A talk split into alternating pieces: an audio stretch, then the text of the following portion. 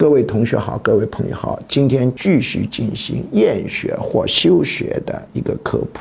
厌学和休学的心理干预中，家庭系统干预十分关键。很多孩子厌学休学的重要原因，甚至唯一原因，就是家里的问题。所以，撇开父母去干预孩子的厌学休学是效果很差。